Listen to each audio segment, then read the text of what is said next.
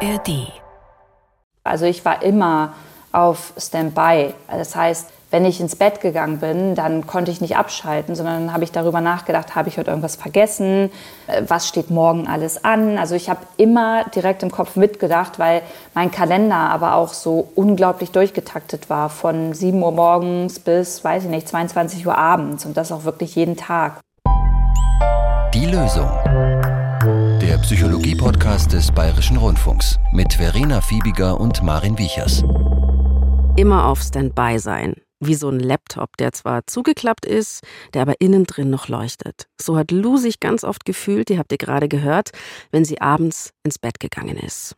So habe ich mich auch schon ganz oft gefühlt und viele von euch vielleicht auch. Was dieser Dauerstress mit unserem Nervensystem macht. Darum soll es heute gehen und damit herzlich willkommen und welcome back zur Lösung. Mit mir, Verena Fiebiger. Ich mache selber meinen Trommelwirbel. Journalistin und Moderatorin beim Bayerischen Rundfunk und mit der neuen Frau hier im Team, Maren Wiechers. Dr. Maren Wiechers. Hi Phoebe, hallo ihr, wie schön hier zu sein. Das werde ich ganz oft immer sagen. Dr. Maren Wiechers. Erzähl uns gern, Maren, was deine Schwerpunkte sind und warum du Lust hast, mich in der Lösung zu begleiten. Ja, ich bin psychologische Psychotherapeutin, ich bin Verhaltenstherapeutin, also das, was wir denken, die Denkmuster, die wir haben und das, was wir infolge dieser Gedanken auch tun, das ist so Gegenstand meiner Arbeit. Und ich habe eine Praxis in München, arbeite da mit Klientinnen, Patientinnen in ganz verschiedenen Situationen. Ein Behandlungsschwerpunkt von mir sind chronische Depressionen. Und früher war ich mehr in der Wissenschaft tätig und habe promoviert zur kultursensiblen Psychotherapie. Mhm. Genauso zu der Frage, was passiert mit der Psyche von Menschen, wenn sie fliehen müssen. Und wie kann man das auch behandeln wahrscheinlich, oder? Genau, habe Mhm. da ein Behandlungskonzept entwickelt und jetzt in der Lösung. Ich freue mich. Ich mich auch, du, dass wir so eine versierte Expertin hier gefunden haben für die neue Lösung. Und äh, zu deinen Schwerpunkten hoffe ich, dass wir auch mal eine Folge machen.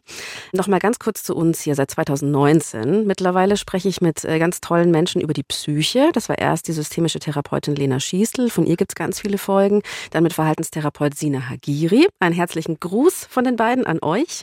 Ja, und jetzt eben Maren Wiechers.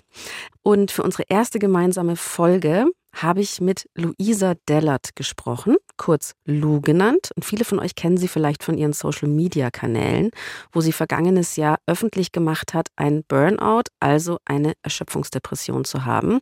Was schauen wir uns gemeinsam heute an, Maren? Ja, wir schauen uns heute mal das Thema Stress an und warum sich Stress bei uns oft anfühlt wie so ein Kreisel, der immer wieder angestoßen wird, eigentlich nie zur Ruhe kommt. Und wir wollen mal rausfinden heute, wie uns unser Nervensystem dabei helfen kann, diesen Stresskreisel zu verlangsamen. Und ich glaube, wir sprechen auch mal über so ein paar Fragen wie, wie viel unverplante Zeit bräuchten wir eigentlich jeden Tag, damit es uns richtig gut geht? Das Acht Stunden. mindestens. Und das, selbst wenn wir acht Stunden nicht immer haben, wie wir uns trotzdem so kurze Momente der Erholung schaffen können und unser Nervensystem immer wieder regulieren können. Ja, und dabei hilft uns Luisa Dellert, kurz Lou genannt.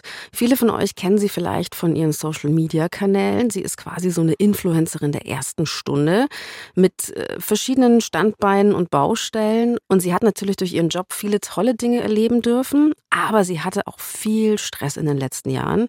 Und im vergangenen Jahr hat das Tempo ihres Lebens sie quasi selbst überholt. Dieses Gefühl, wirklich nicht abschalten zu können im Bett, hat ja bei mir auch dazu geführt, dass ich immer öfter aufgewacht bin und ganz doll geschwitzt habe und ja, so ein Herzklopfen hatte und mir wurde dann auf einmal ganz warm. Und dann brauchte ich erst mal eine Minute, um zu verstehen, Luisa, du bist gerade noch im Bett und äh, du darfst jetzt auch langsam aufstehen und Zähne putzen und dann geht der Tag los. Aber dieser erste Druck, den habe ich, glaube ich, über Nacht mitgenommen und den hatte ich dann auch morgens direkt wieder, wenn ich aufgewacht bin. Ja, für mich hört sich das schon nach einigen Alarmglocken an, also dass das System irgendwie überreizt ist. Gerade dieser unruhige Schlaf, ich sag's euch, der Schlaf. Ja, nun ist es ja so, dass wir alle unterschiedliche Leben haben und vielleicht kennt ihr das von euch auch. Also wenn ich stark gestresst bin, dann denke ich, mein Stress ist der krasseste Stress und äh, das Stresslevel, das Lou jahrelang hatte, das hätte vielleicht bei den einen schon viel früher zu so einem Zusammenbruch geführt und andere dagegen, die bleiben jahrelang im Burn-on. Also vielleicht kennt ihr auch so kleine Maschinchen, wo ihr denkt, das gibt's nicht, die Person, die kann eigentlich nicht mehr, aber sie läuft weiter und weiter und weiter, trotz dieser inneren Ausgebranntheit. Gesund ist es natürlich alles nicht. Wenn man mal in so einer Mühle drin ist und auch so ein fest zementiertes Bild von sich hat, mit welchem Workload man durchs Leben gehen muss, dann können wir das gar nicht so leicht ändern, oder?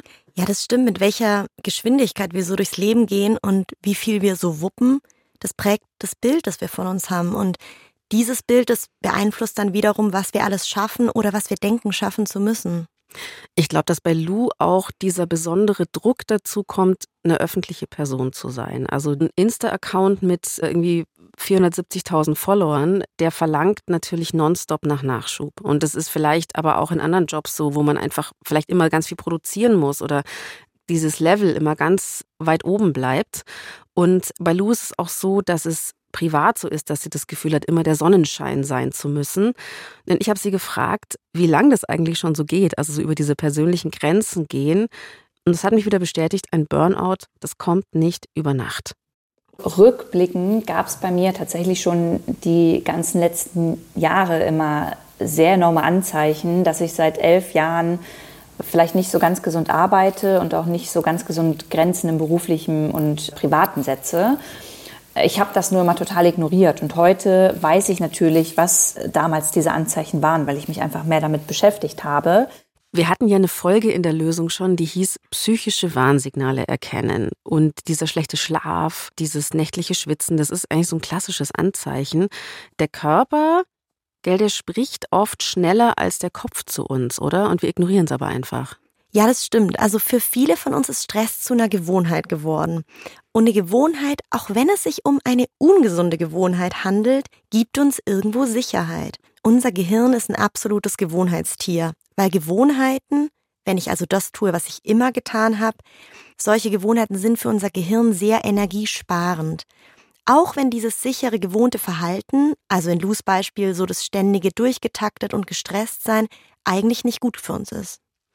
Ich beobachte das sehr in meinem Umfeld, also gerade so diese, die Rush-Hour des Lebens. Alle sind in der Rush-Hour des Lebens. Häufig sind es Frauen, die glauben, sie haben endlos Energie. Also ich möchte jetzt die Männer hier nicht ausschließen, die Menschen möchte ich nicht ausschließen, aber dieses Gefühl von, dann mache ich halt keine Pause. Dieses, ich mache einfach immer noch so einen Holzscheit obendrauf und das Leben in Stress hat dann so eine Eigendynamik schon entwickelt. Also wie du sagst, eben dieses Gewohnheitsgestresstsein. Also wir verwechseln manchmal den Zustand des dauerhaften Gestresstseins mit dem Gefühl, endlos viel Energie zu haben. Go, go, go. Und beides kann sich ähnlich anfühlen, gestresst sein und Energie zu haben, denn nichts anderes ist ja eine Stressreaktion. Vielleicht erwischt ihr euch auch dabei manchmal, dass man so eine komplett volle Woche schon hat und sich dann schafft, das Wochenende noch komplett zuzupflastern. Also jedes kleine Fenster, da wird noch was reingeschoben. Ja, das ist so ein ganz spannender Effekt, gell? Also wenn Stress zu so einer Gewohnheit geworden ist, dann ist es oft so, dass wenn ich dann einen Gang runterschalten könnte, also mal nichts zu tun habe, dass sich das dann überhaupt nicht gut für uns anfühlt. Ganz im Gegenteil. Dieses Nichtstun, diese Leere, diese Zeit, die kann uns dann ganz unruhig machen. Und ich weiß nicht, ob ihr das kennt, aber wir scrollen dann vielleicht durchs Handy, sind auf Social Media unterwegs oder rödeln zu Hause rum, also halten uns plötzlich wieder ganz beschäftigt und so ein freier Tag oder ein freies Wochenende kann sich dann schon fast bedrohlich anfühlen. Irgendwie stimmt das dann für uns auch nicht. Hier ist es für uns alle mal ganz hilfreich anzuerkennen, dass das nicht bedeutet, dass dieses weniger tun schlecht oder falsch ist. Es ist nur ungewohnt. Und unser Gehirn, also dieses Gewohnheitstier in uns, das hat die Tendenz, auf neue, ungewohnte Situationen mit ein bisschen Stress zu reagieren. Also sich zu entspannen ist dann was, was viele von uns auch wieder üben müssen. Finde ich wirklich spannend, weil ich mich manchmal frage, so jetzt ist Samstag, warum muss ich denn jetzt irgendwie acht Gerichte hintereinander kochen und dann irgendwie so einfrieren? Also weil ich mir denke, jetzt muss ich mal was wegerledigen. Oder eben man macht nicht nur eine Wäsche, sondern man macht viele hintereinander und denkt sich so, okay, die Wohnung ist jetzt voll mit nasser Kleidung hätte jetzt auch weniger machen können. Also das ist so ein Exzess fast schon an, mhm. an Rödelei wird. Ich sehe auch noch so einen weiteren Punkt, glaube ich zumindest, der es uns so schwer macht, einfach mal aufzuhören, einfach mal die Füße stillzuhalten. Bei vielen von uns, auch bei Lou, scheint dieses Weiterrennen an den Selbstwert geknüpft zu sein. Eine Sache, die ich einfach aus der Kindheit mitgenommen habe, ist einfach das Thema Selbstwert. Ich kompensiere immer diese Angst vor, ich werde nicht geliebt, ich bin nichts wert, mit noch mehr Arbeit. Und das war wahrscheinlich auch am Ende der Grund, dass ich irgendwann nicht mehr konnte, weil ich wirklich zu allem Ja gesagt habe. Nur eben zu sich selbst nicht oder einer Pause. Um herauszufinden, was wirklich innerlich bei ihr abgeht, hat Lou eine Therapie angefangen. Und dieses Burnout, was da so drüber lag, hat eigentlich dazu geführt, dass sie herausgefunden hat, es ist eine Depression, das ist eine mittelschwere Depression, die sie hat.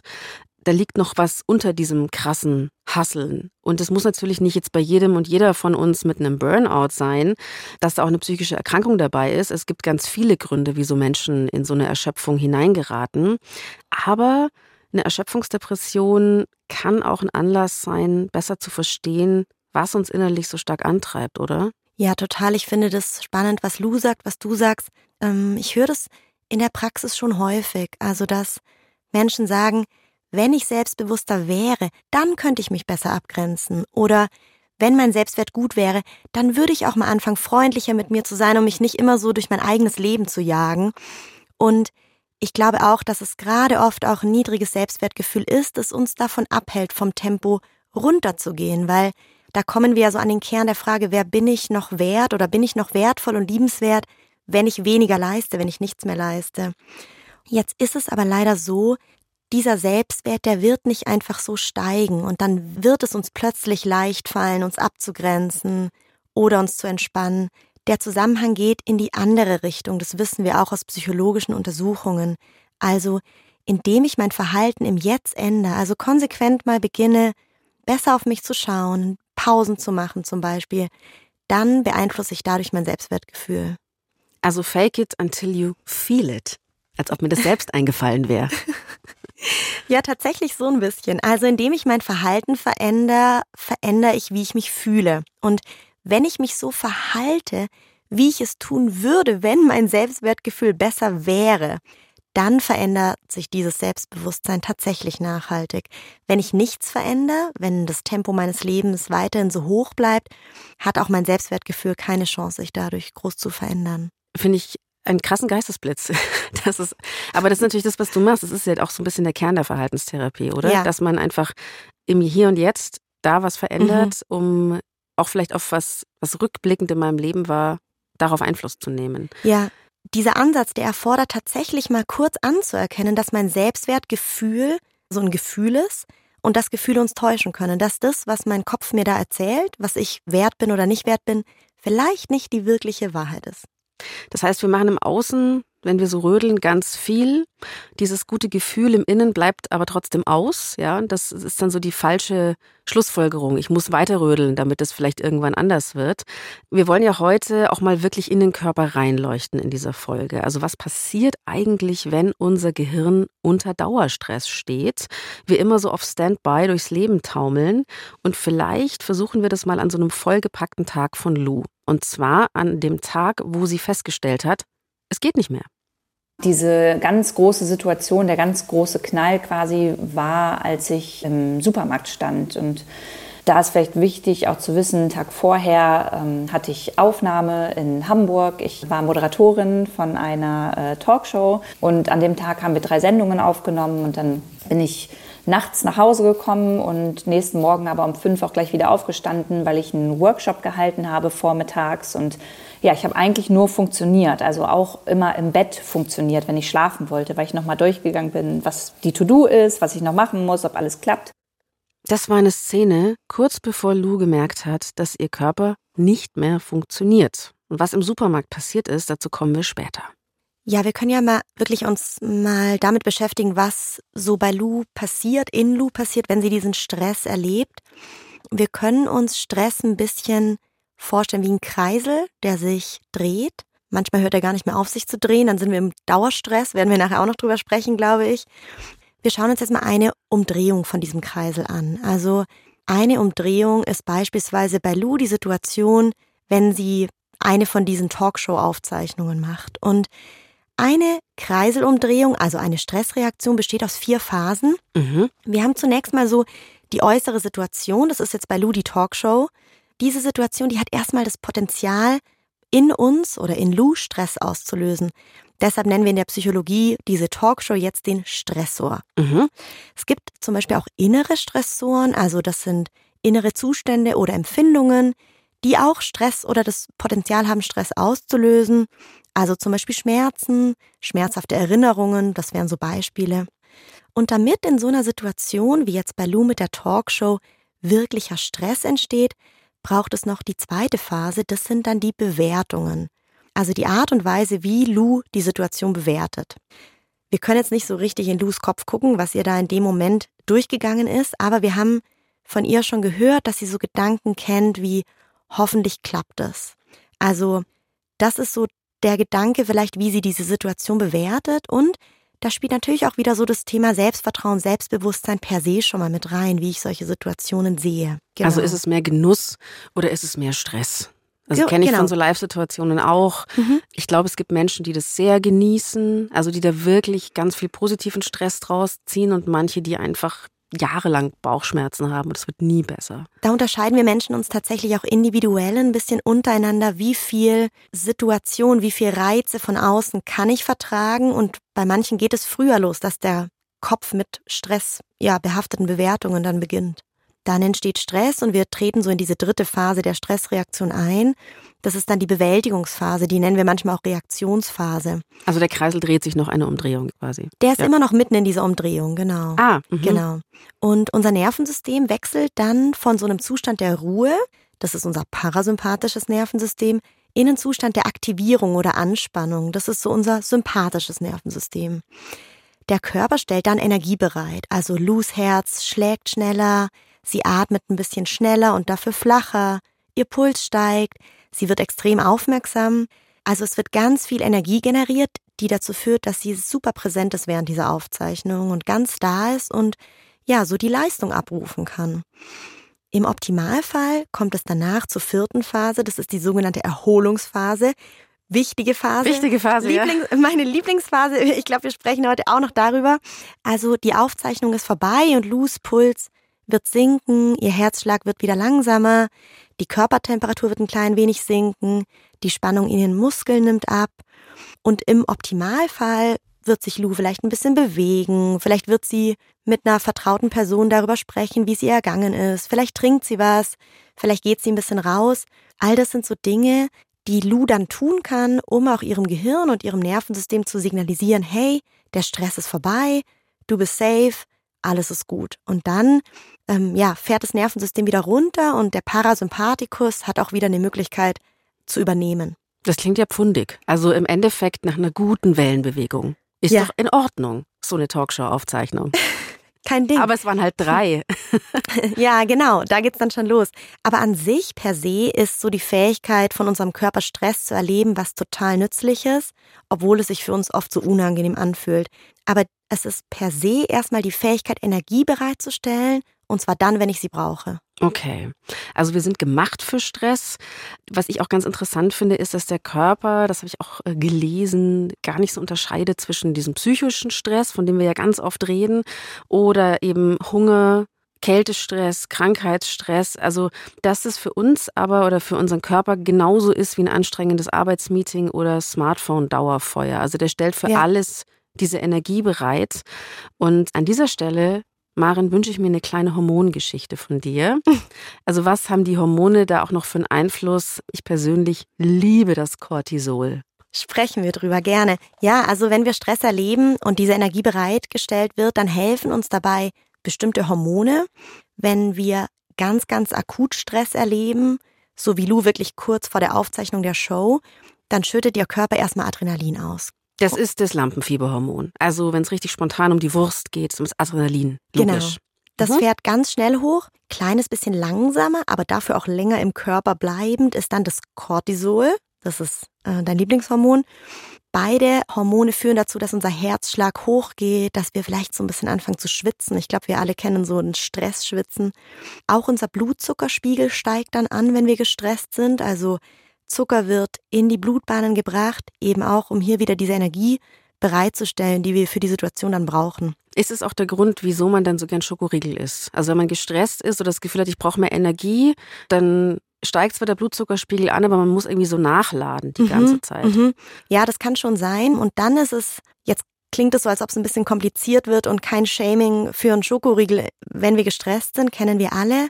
Aber was dann passiert ist, dadurch kommt es eher zu Blutzuckerschwankungen, die für unseren Körper per se auch wieder Stress sind. Mhm, mhm. Weil es dann wieder so schnell hoch und runter geht. Genau, ne? genau. Also die Hormone sind eigentlich Helferchen, weil die machen, dass wir das irgendwie alles doch noch hinkriegen. Ja. Und gleichzeitig sind sie aber auch ein Problem, gell? weil nämlich das Cortisol zum Beispiel uns richtig so überflutet, weil das dann irgendwann nicht mehr runtergeht. Ne? Das passiert dann, wenn sich eine Stressreaktion zu schnell an die nächste reiht. Also wenn, du hast vorhin von so einer Wellenbewegung gesprochen, was ein super Bild ist, also wenn die Wellen immer schneller werden und diese Erholungsphasen zwischen den einzelnen Wellen wegfallen. Und was auch manchmal passiert ist, dass unser Körper dann so lange Cortisol produziert, dass unsere Nebennieren, das ist dort, wo es hergestellt wird, nicht mehr nachliefern. Also die Speicher sind erschöpft und dann ist so ein bisschen Schicht im Schacht. Das kann dann sich wie ein riesengroßes Erschöpfungsgefühl anfühlen. Genau das gab es bei Lou auch, und zwar an dem Tag nach der Talkshow im Supermarkt zwischen Gemüseabteilung und Brotregal. Diese Situation zu beschreiben, hört sich für Außenstehende ganz blöd an, weil das kann man nur verstehen, wenn man wirklich in dieser Situation auch war. Ja, ich wollte eigentlich anfangen, was zu kaufen und ich konnte auf einmal nicht mehr weitergehen. Ich stand einfach nur da und habe ganz doll angefangen zu weinen und jeder Gedanke war so unglaublich überfordernd für mich. Ich weiß nicht, wie lange ich da stand, aber nach, ich glaube, ein paar Minuten habe ich einfach diesen Einkaufskorb auf den Boden gestellt und bin raus und äh, habe mich bei uns vor die Haustür gesetzt und einfach nur geweint. Und da habe ich verstanden, dass irgendwas mit meinem Körper und mit mir nicht so ganz in Ordnung sein kann, weil ich diese Art der Überforderung vorher noch nicht so hatte. Was ich wirklich so wichtig zu bedenken gebe, ist, dass diese Art von Zusammenbrüchen, also wenn es so weit gekommen ist, dass dieses Schicht im Schachtgefühl ist, äh, Menschen ja wirklich für längere Zeit erwerbsunfähig machen kann. Oder dass man wirklich so aus dem Alltag, auch aus vielleicht sozialen Netzwerken so rausgekegelt wird, weil man auch nicht mehr die Kraft hat, seine Freunde und Freundinnen zu sehen. Das ist schon ein Problem. Ja, ich glaube auch ein Problem ist, dass sich in den letzten Jahren zwei große Dinge verändert haben, wie wir leben und auch wie wir Stress erleben. Mhm. Also erstens mal ist es schon so, dass diese Erholungsphase, also die Ruhe nach einem bewältigten Stressor, die fällt oft weg. Also wenn wir an Lose-Tage denken, nach diesen drei Talkshow-Aufzeichnungen hat sie wenig Schlaf, dann hat sie einen Workshop am nächsten Vormittag, geht nachts nochmal ihre To-Dos durch. Da ist sozusagen keine wirkliche Erholung. Also ihr Nervensystem ist da wahrscheinlich an keinem Punkt irgendwie mal in einem wirklich entspannten Zustand. Sie müsste eigentlich nach so drei Talkshow-Aufzeichnungen erstmal sich ein bisschen feiern, dass sie das gemacht hat, sich was Gutes tun und dann flacht diese Kurve wieder ab. Und bei ihr mhm. ist es eher so ein so hügelig. Oder wie sagt man denn? Das ist wie so eine, könnt ihr euch so eine Raupe vorstellen? Mhm. Die hat so Raupen, so einen Raupenrücken. Und das mhm. ist keine Kurve mehr, sondern es geht nur so Huckel. Genau. So einzelne Huggel erleben wir. Man hoppt dann so von einem Stress zum nächsten, ja. genau. Und zweitens ist es schon so, dass unsere Lebensgewohnheiten, also die Art und Weise, wie wir schlafen, essen, wie wir so mit unseren Handys, Laptops verbandelt sind, das hat sich geändert und zwar schon auch auf eine Art und Weise, dass wir oft unsere Körper dadurch per se schon mal in einen Stresszustand versetzen und auch unser Nervensystem dadurch schon mal aktivieren, was dann so die Basis ist, auf die dann die eigentlichen Stressoren, Arbeit, krankes Kind etc. pp. quasi noch so drauf liegen. Vielleicht seid ihr da auch schon schlauer mittlerweile. Ich habe sehr lang gebraucht, um zu checken, dass Social Media Scrollen vor dem Einschlafen wirklich krank macht. Also das ist so so schlecht fürs Entspannen, sich dauernd ablenken und auch dieses tagsüber so viel springen in den Gedanken, in den Handlungsabläufen. Und bei Lou ist es so, die ist natürlich jetzt als Influencerin von einem riesen Social-Media-Kanal natürlich ein Extrembeispiel, weil die auch immer schauen muss, wie performt denn ein Post. Und das machen wir schon mit unseren drei Followern so, wenn wir was posten und dann gucken wir, ah, liked irgendjemand, wie viele Herzen sind es denn? Also, dass man dann ständig nachschaut. Ich finde aber dieses Extrembeispiel trotzdem auch passend für andere Arbeiten, für dieses, wie viel Einfluss hat Arbeit auf unser Nervensystem? Und sie hat natürlich auch noch eine Arbeit, wo dieses Selbstwertthema in der DNA ist. Also Social Media hat ja quasi dieses Potenzial des sozialen Vergleichs, dieses Synapsenfeuerwerk durch die dauernd wechselnden Inhalte, das ist ja quasi da systemimmanent. Am Ende ist Social Media Konsum eine Sucht. Und eine Sucht ist nie etwas Gutes. Und ich glaube, so sehr man probiert, das wirklich ganz, ganz positiv für sich zu nutzen, muss man sich eingestehen, dass da kein Weg dran vorbeiführt, dass man auch Tage hat, an denen man sich vergleicht und denkt, das eigene Leben ist scheiße. Es ist aber auch utopisch, dass man heute ja, sich davon komplett lösen kann. Also so stark bin ich nicht und dafür bin ich auch zu sehr an der öffentlichen Person einfach gebunden, als dass ich mich gerade trauen würde, damit aufzuhören.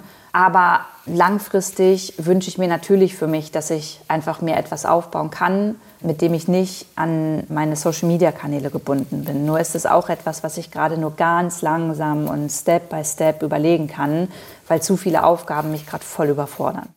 Und das hatte Luja auch versucht. Also sie hat eine Sendung moderiert, sie hat eine Beratungsfirma gegründet. Also eigentlich wollte sie sich rausretten so ein bisschen. Und ich kenne das, dass man einen Ausweg sucht aus dem Kreisel und dieser Ausweg kostet aber nochmal extra Kraft. Das ist ja wie wenn ich jetzt zig Bewerbungen schreiben möchte für einen anderen Job, weil ich in meinem Job zu gestresst bin. Und ich muss aber die Kraft haben ja. für diese Bewerbungen. Also dieser Mehraufwand, der killt uns dann. Oder wir sind so gestresst, dass wir gar keinen Ausweg mehr sehen.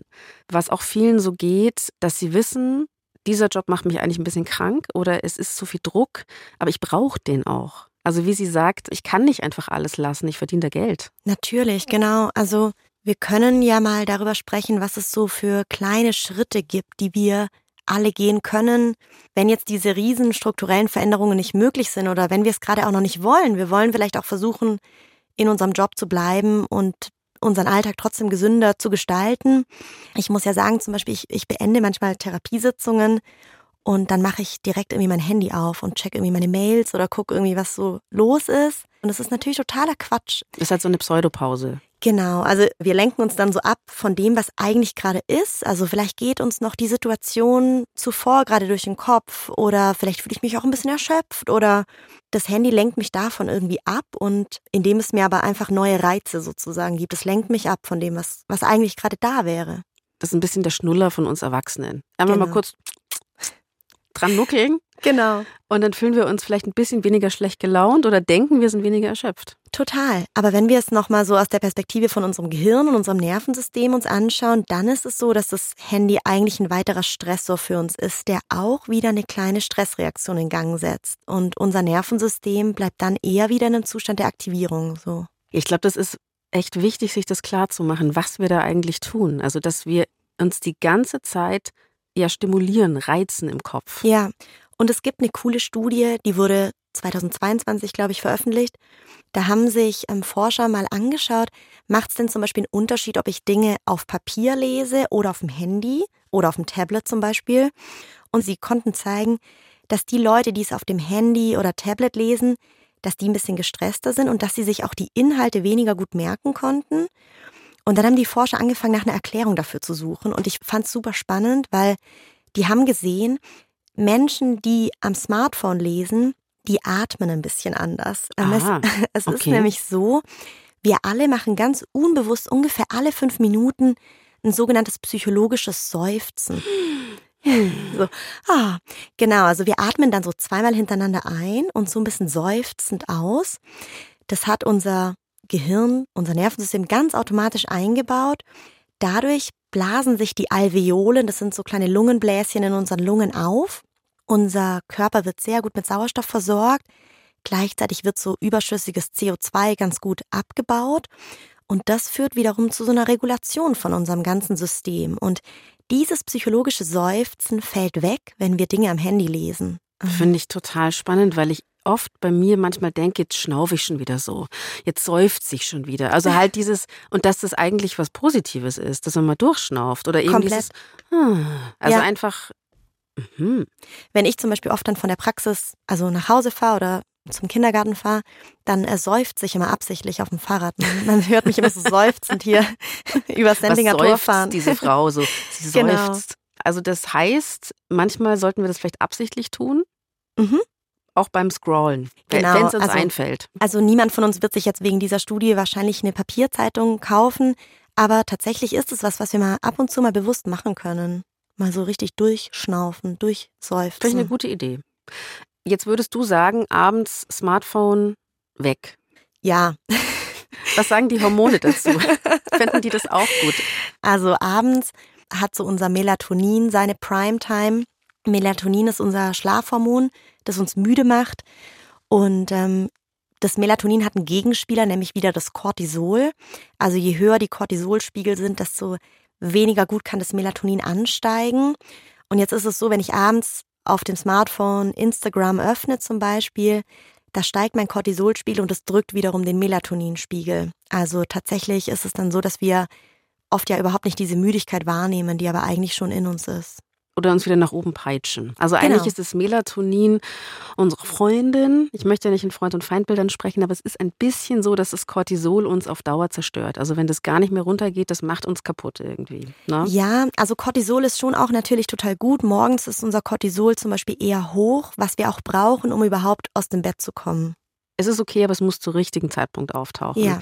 Früher hatte man diese ganzen Probleme ja nicht, weil da haben wir uns maximal bei Kerzenschein die Augen verdorben. Also nicht wir, sondern halt die Vorvorfahren. Voll. Und wir sind uns dessen gar nicht mehr bewusst. Was macht das Licht mit uns, das Smartphone, wie ich esse, wie viel Kaffee ich trinke. Es sind Basics, aber wir machen es schon richtig falsch eigentlich. Ja, also ich, ich rede jetzt so schlau daher. Also ich habe schon drei Kaffee heute Morgen getrunken. Ähm, aber es ist schon so, wir Ich habe Maren schon so einen Tee gemacht, damit sie nicht komplett dehydriert. Aber es ist tatsächlich so, also unser Cortisol ist wie gesagt morgens ziemlich hoch und wenn ich dann aber anfange, auf diese ohnehin schon recht hohen Cortisolspiegel morgens noch ein, zwei, drei Kaffeetassen zu trinken, jeder Kaffee ist ein Stressor für unseren Körper und führt zu einem Anstieg des Cortisols. Und dann ist es oft so, dass wir einfach schon mit einem richtig hohen Cortisolspiegel so unseren Arbeitstag zum Beispiel beginnen. Also fast schon aggro. Fast schon in so einer Fluchtkampflaune, so eine Mischung. Ja, sozusagen. Und dann kann es zum Beispiel ja sein, ich wähle mich in ein Meeting ein, in dem ich vielleicht auch was sagen muss. Und mein Gehirn merkt dann, uh, okay, mein Herz schlägt ziemlich schnell, ich schwitze so ein bisschen, ähm, ich bin ein bisschen aufgeregt. Also alles Effekte des Kaffees und des Cortisols. Und unser Gehirn hat auch die Information, hier ist jetzt gerade ein Meeting, ich muss was präsentieren. Und unser Kopf nimmt dann diese ganzen Informationen und macht daraus eine stringente Geschichte. Keine Die- schöne Geschichte. Also die Geschichte könnte dann zum Beispiel lauten, du bist gerade in einem Meeting und du schwitzt und dein Herz schlägt schnell, weil du wahrscheinlich nicht ganz gut vorbereitet bist, Marin oder Phoebe. Ach, der Kopf erfindet dann was. Also unser Gehirn versucht eben aus all den Informationen, die es hat, eine möglichst ja, stringente Geschichte zu machen. Und so könnte die dann lauten. Unser Gehirn sagt in der Regel dann nicht, dein Herz bumpert gerade nur so, weil du heute Morgen schon drei Kaffee getrunken hast. Was dann vielleicht auch dazu führen könnte, dass wir unser Gegenüber etwas feindlicher wahrnehmen oder dass wir, dazu neige ich tatsächlich manchmal, dass ich Situationen negativer interpretiere, als sie sind. Oder dass ich so ein bisschen nicht genau weiß, habe ich es jetzt richtig wahrgenommen. Ja, also in einem gestressten Zustand, wenn unser Körper per se gestresst ist, dann sind wir natürlich besonders aufmerksam für weitere potenzielle Stressoren. Dann kann zum Beispiel der Vorgesetzte, die Vorgesetzte potenziell vielleicht ein bisschen bedrohlicher wirken. Du hast jetzt Kaffee schon angesprochen. Also ich finde es so ein bisschen eine brutale Message zu sagen, einfach lassen. Ich denke, in Maßen ist das alles natürlich auch völlig in Ordnung. Aber wenn ich zum Beispiel Patienten habe, die Panikattacken haben oder starke Ängste, da frage ich schon danach, wie viel Kaffee die am Tag so konsumieren. Es ist jetzt nicht so, dass wenn ich dann aufhöre, Kaffee zu trinken, dass die Panikattacken weggehen werden. Also das ist nicht die Botschaft, die ich kommunizieren will. Aber wir können unseren Körper dabei ein bisschen unterstützen, nicht per se sich schon immer von selbst so hoch zu peitschen.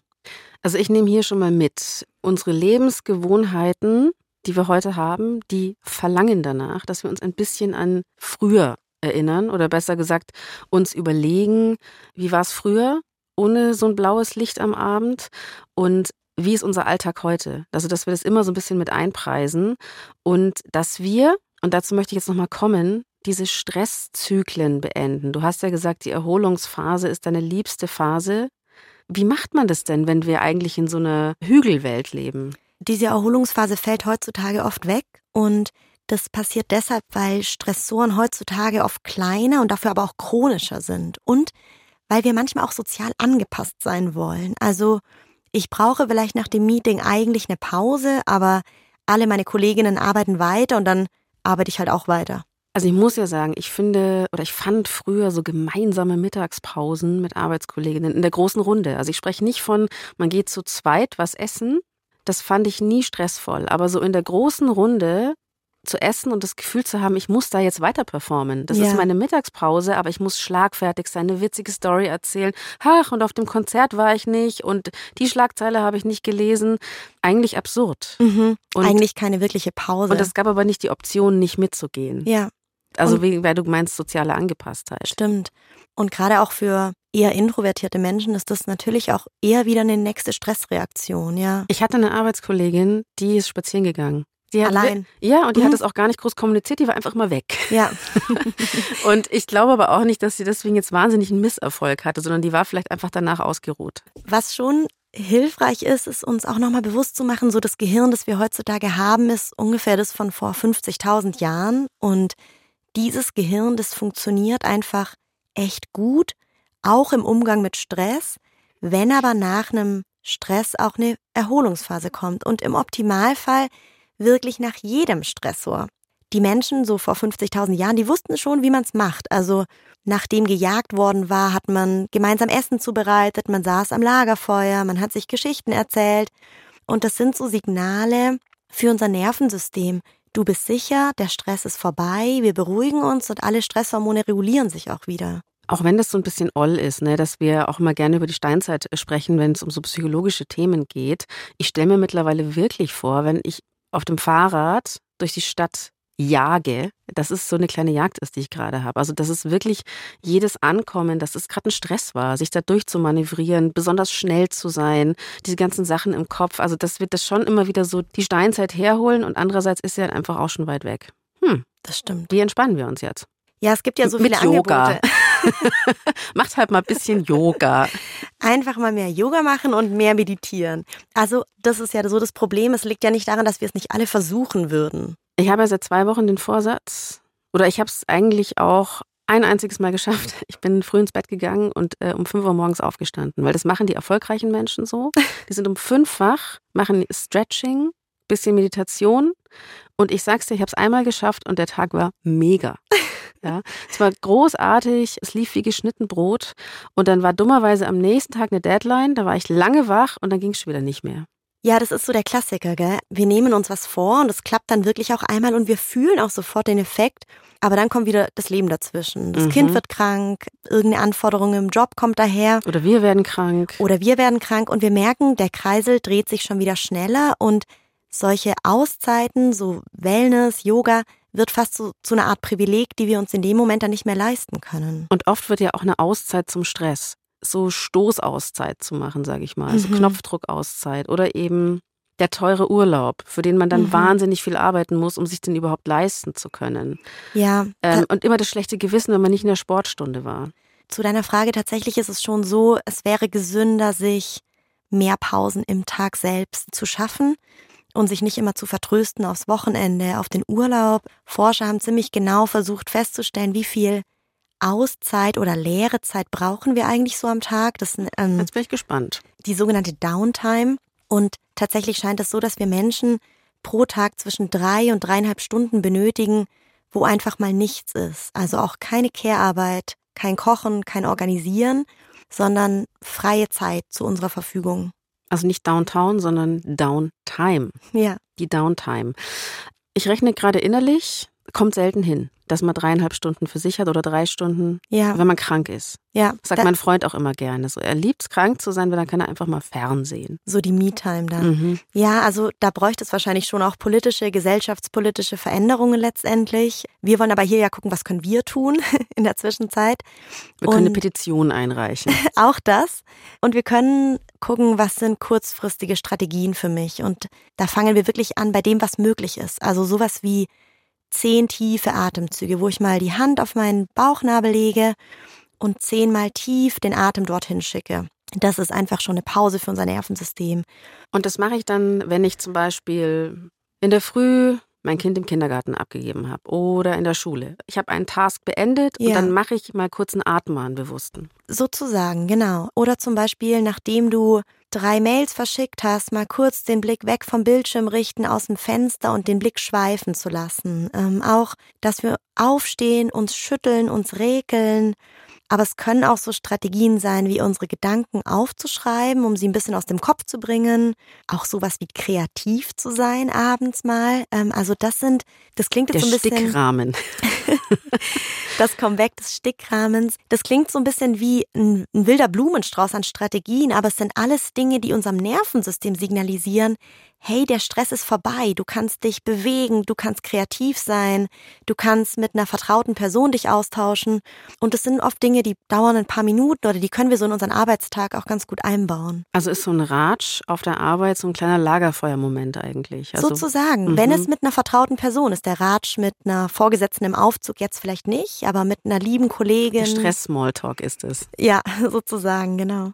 Lou versucht auch gerade diverse Strategien, um sich wieder aus diesem kompletten Erschöpfungstief ein bisschen rauszuziehen?